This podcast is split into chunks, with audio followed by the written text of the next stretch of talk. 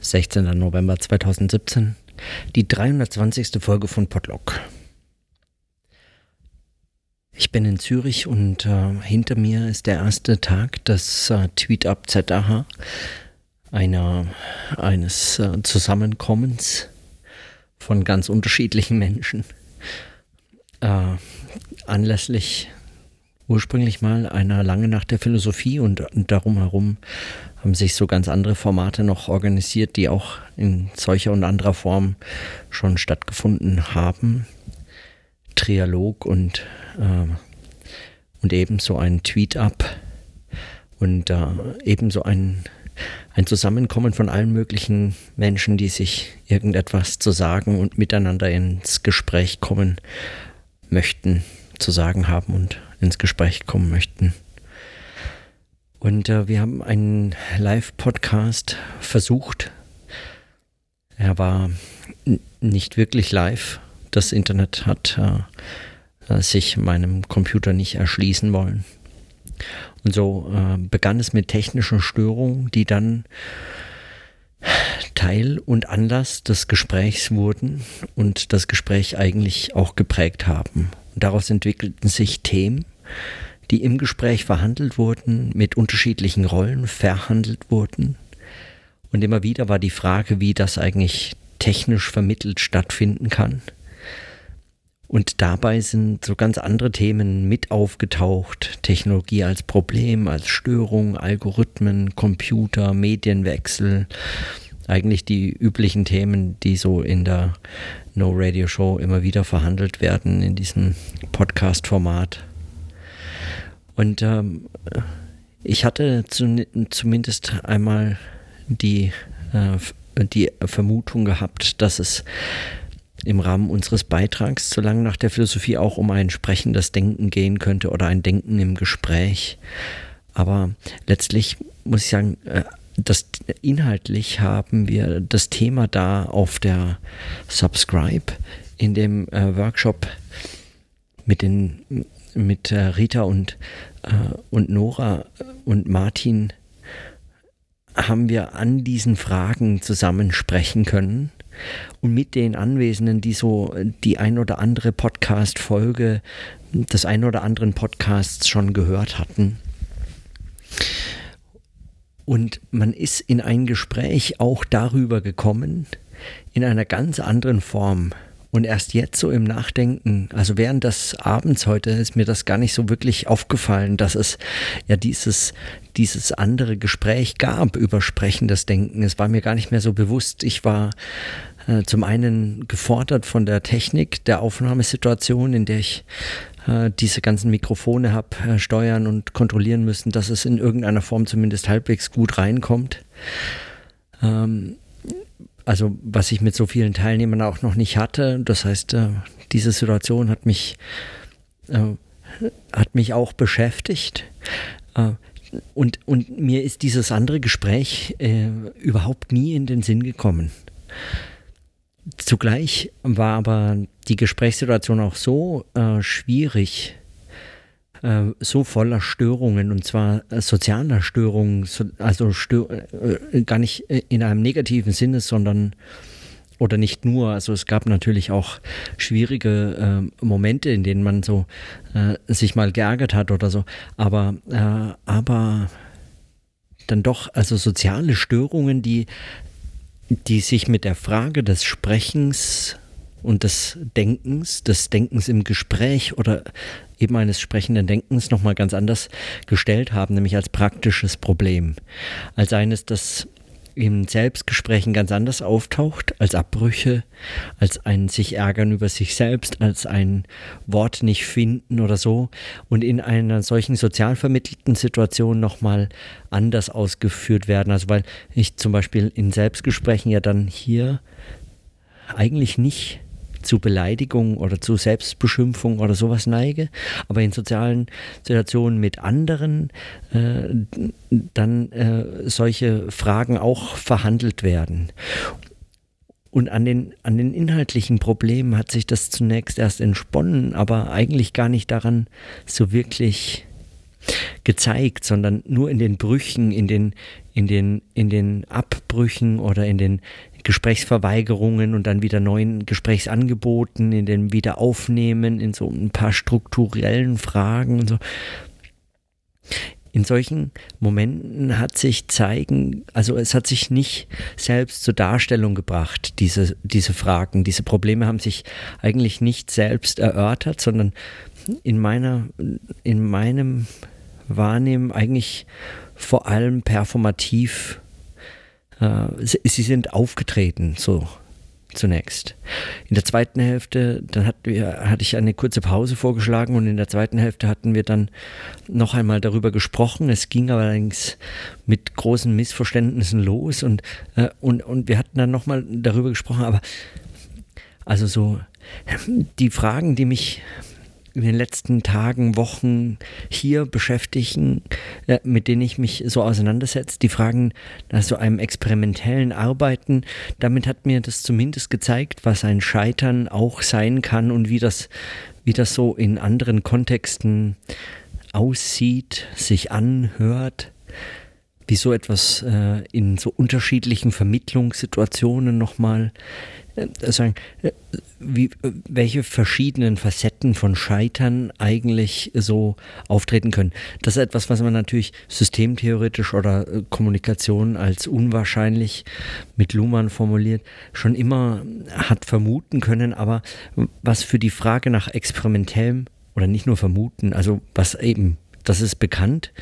Und insofern könnte man jetzt sagen, das wäre einfach ein, das ist ein altes Problem.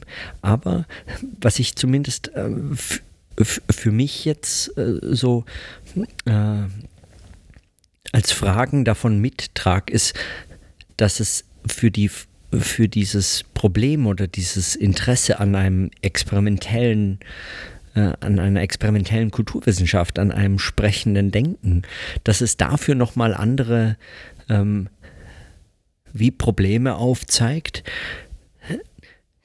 die, die, die verhandelt, praktisch ausgeführt, versucht, geübt werden müssen.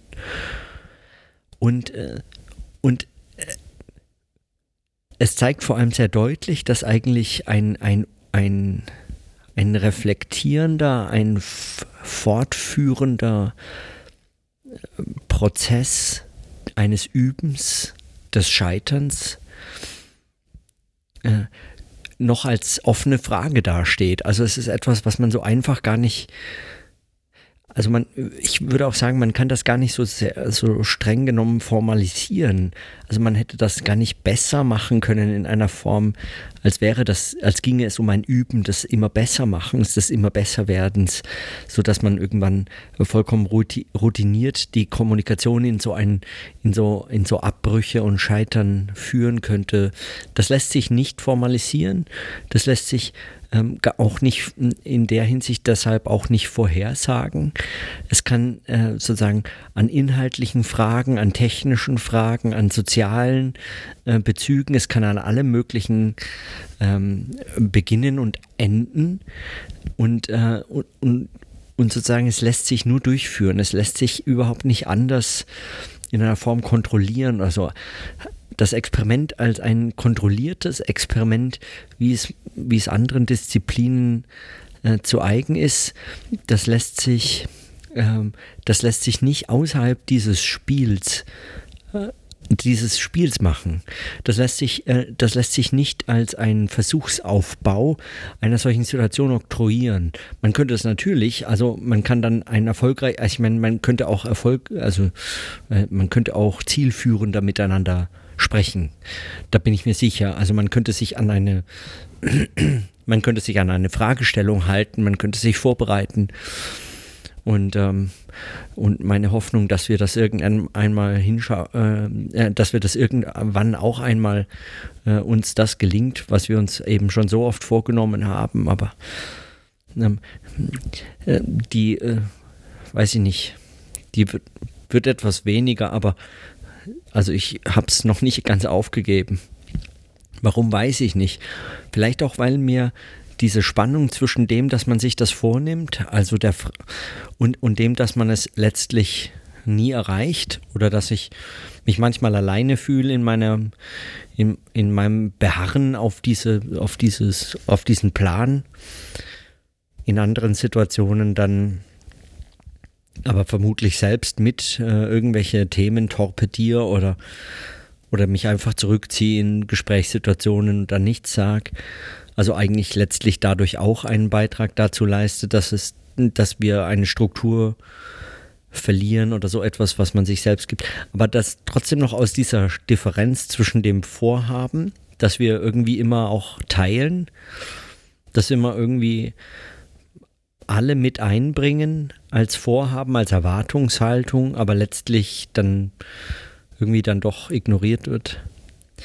Aus dieser Differenz äh, mag sich auch mögen sich auch Rückschlüsse ergeben auf so einen experimentellen Umgang mit, mit einem, mit solchen Gesprächen, wie sie geführt werden können und wozu sie führen und so.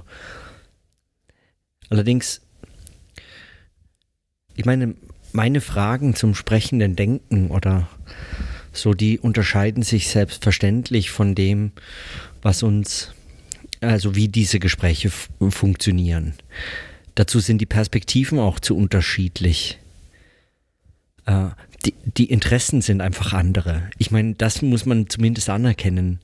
Also äh, Stefan und Regula sind nicht an den Fragen des sprechenden Denkens als, als ähm, erkenntniskritisches oder als, ähm, als äh, wissenschaftliches Problem oder so interessiert oder sie können sich dafür interessieren, aber das ist eben nicht der Bezugspunkt ihrer, ihrer Arbeit oder das ist nicht, ja, das ist nicht der Gegenstand dessen, wozu sie diese Gespräche führen, würde ich annehmen.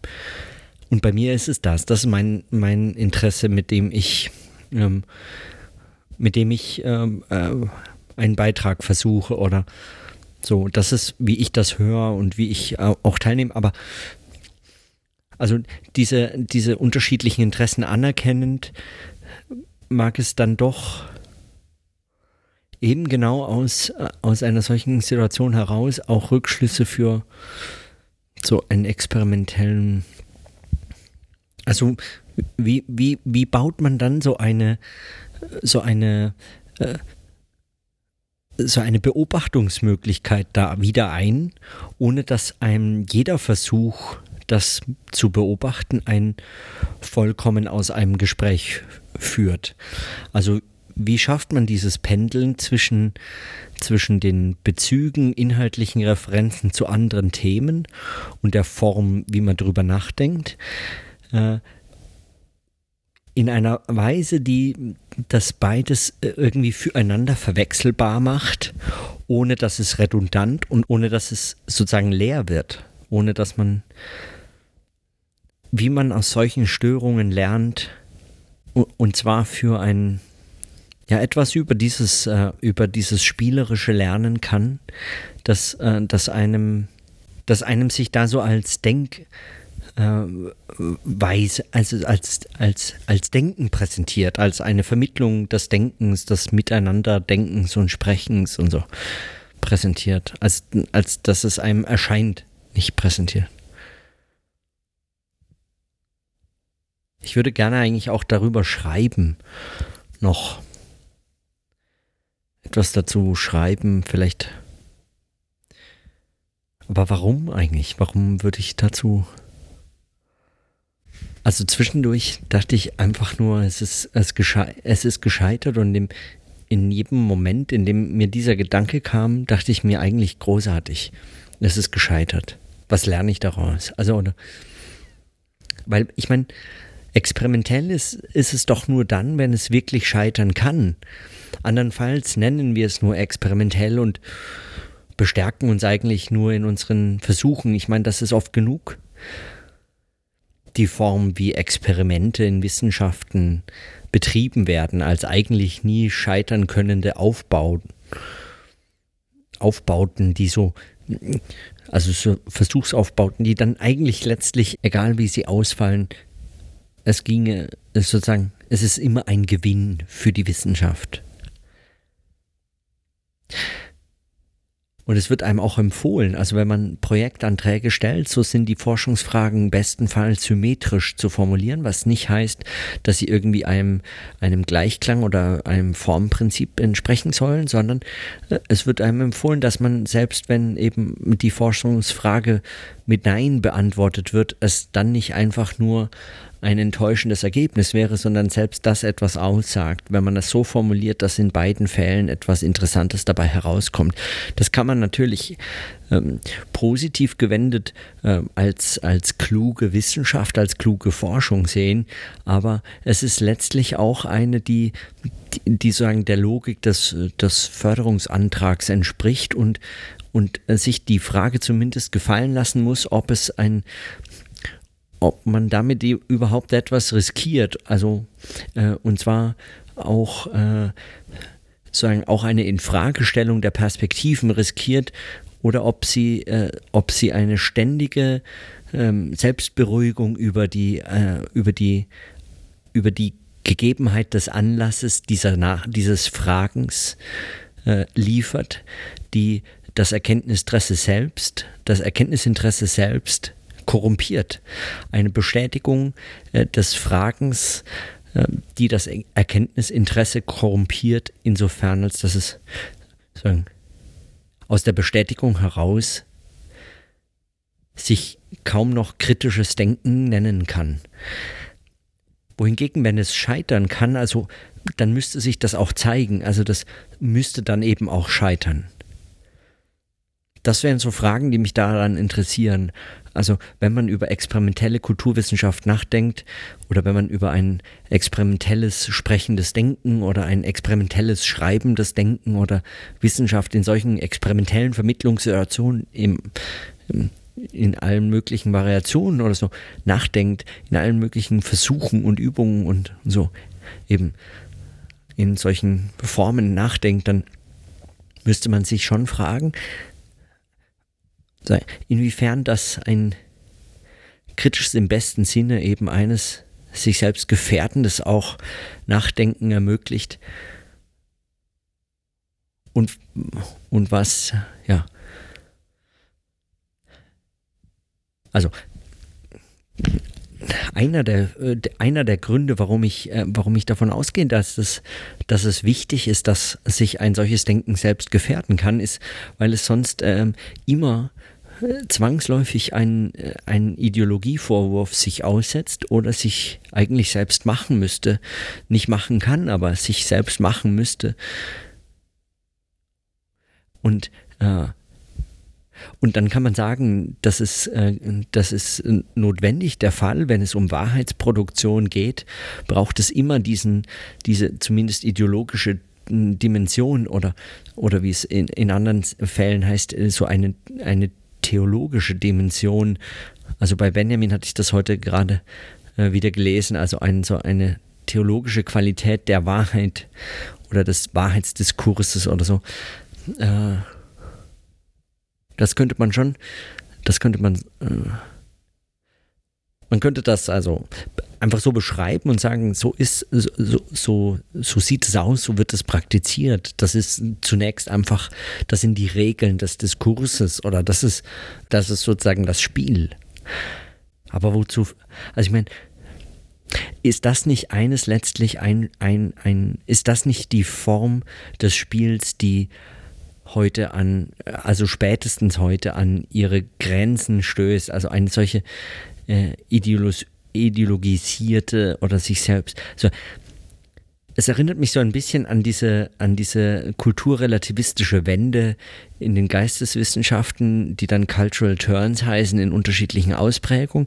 Insofern, als dass sie sich selbst eigentlich ähm, alles als Kultur reflektieren, aber sich selbst dann äh, zu einem gewissen Punkt davon unabhängig machen müssen, denn sobald sie beginnen, sich selbst als diese Turns zu reflektieren, äh, das entweder leer läuft oder in, in sozusagen Gefahr läuft, in unwissenschaftliche Selbstbezüglichkeiten zu verfallen, die dann äh, so Extremformen in den einzelnen Disziplinen angenommen haben, die dann aber immer so an der, an dem, an der Grenze, äh, an der Grenze des Wissenschaftlichen äh, sich bewegen. Wolfgang Esbach hat mir doch diese eine Stelle geschickt. Ähm, Feuerbach und was war es noch? Ah, ich hab's vergessen. Das sagen, dass wenn die wissen, das war diese, das war diese Kritik äh, an, an dem, an der, an dem Wissenschaftsdiskurs, die, sobald sie die Wahrheit äh, findet, ist es quasi auch schon vorbei mit Wissenschaft. Also sie kann das immer nur verpassen in dieser Form. Und das meine ich mit diesem, mit diesem ideologisierten Moment. Also sagen,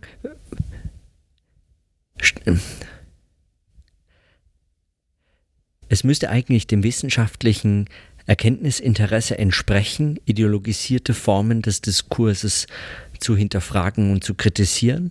Es kann es aber nicht gewähr, also es kann es eigentlich nicht riskieren, weil es dann aufgibt, ein solches wissenschaftliches Denken zu sein, weil es eben den Regeln des Diskurses nicht mehr folgt. Aber sagen, äh, wie man das in das müsste es äh, sein, was ein experimenteller Zugriff eigentlich erlaubt, und zwar über die, diesen Trick der Unmöglichkeit einer Gegenwartsbeobachtung, also sich eine gewisse Art von Freiraum schafft, etwas in den Blick zu nehmen, was sich mit sagen den Regeln des Diskurses und der Nachzeitigkeit der Kritik und den etablierten Formen des Schreibens und Sprechens möglicherweise so sowieso nicht in den Blick nehmen lässt, dass man so wie so eine Art Narrenfreiheit hat, in dem schon allein durch den Gegenstand und die Perspektive, die man wählt, sich also eine Art ähm, sagen wie so einen Schritt immer weiter über diesen Rand dessen, was dann noch als akzeptierte Wissenschaft gilt, hinauswagen zu können, ohne ganz und gar den Bezug zu verlieren. Also sich, sich an solchen ohne dass es dann so parawissenschaftlich wird. Also ich meine, das, das ist natürlich, das wäre eine Gefahr, oder das, das wäre jetzt, das würde ich jetzt schon auch als ein Problem sehen. Das, das ist natürlich, das ist natürlich nicht mein Interesse. Ähm, gerade in religionswissenschaftlichen Kontexten weiß man ja um solche Gefahren oder ist damit hinreichend vertraut, dass es immer wieder solche, so ein Abdriften in, in dann so ganz anders ideologisch überformte. Aber das ist dann letztlich auch nicht, äh, also das ist dann letztlich auch nicht äh, die Form des kritischen Denkens, die sich so äh, in Frage stellen kann und selbst riskiert, weil sie das auf andere Weise dann nicht tut. Das, das etwa, dass das das sei, wird heute ja nur sagen, ähm, es scheint heute nochmal neu so, weil es, weil es in dieses Fakten, äh, Pseudowissenschaften, also Fake News, in dieses, in dieses Schema gepresst, so erscheint, als wären die Bewegungen, die so am, am, an der Grenze des autorisierten, wissenschaftlich legitimierten Wahrheitsdiskurses geführt würden, dass sie zwangsläufig dann äh, sagen, da rausfallen und Parawissenschaft, pseudowissenschaftlich und so fort werden, eigentlich Fake News und so. Also nur in diesem, in dieser starren Dichotomie, die sowieso, äh, die sowieso sagen, in sich selbst faul äh, so nicht trägt ähm, und, und äh, ganz seltsamen Autoritätsstrukturen ähm, Vorschub leistet oder, oder, oder stützt, stabilisiert oder deren Ausdruck ist. Also nur in diesem Licht beleuchtet ist das die einzige Alternative zu einer wissenschaftlich, zu einer wissenschaftlichen Wahrheit. Was es eigentlich äh, bräuchte mit einem, mit so etwas wie einem experimentellen, äh, mit einem experimentellen Zugriff wäre eben eine äh, äh, schon dieses Prinzip der, der Kritik eigentlich über die wissenschaftliche Möglichkeit oder nicht, nicht da vollkommen darüber hinaus, aber zumindest sich so an, an, so einem, an so einer radikalen, selbstgefährdenden Grenze bewegendes Arbeiten an einem möglicherweise auch scheitern Könnens äh, zu zeigen, was, was Ideologiekritik auch, na, jetzt hänge ich an diesem Ideologiekritikbegriff, aber, aber genau, dass ein solches selbstgefährdendes Moment des experimentellen Arbeitens eigentlich eines ist, das auch, dass auch dieses, dieses in Frage stellen könnte und möglicherweise eben über diesen Trick der Gegenwartsbeobachtung, des sich Einschreibens, ein, ein, ein, so ein, diesen, dieses, diesen kleinen, diesen kleinen, diese kleinen Spalte des, als, als, äh, als Freiraum entdeckt, um ein, um eine solche Bewegung, ein solches Versuchen, Üben, Experimentieren, äh, eigentlich wie so einen Raum aus dem Nichts zu schaffen dafür. Ja, die Bilder äh, sind so ein bisschen schräg, passen eigentlich nicht so recht zusammen. Aber das zumindest heute als meine Nachträge. Nicht Nachträge, ich meine, das Ich belasse es bei diesen Notizen. Morgen ist ein langer Tag. Und in diesem Sinne, dann bis morgen.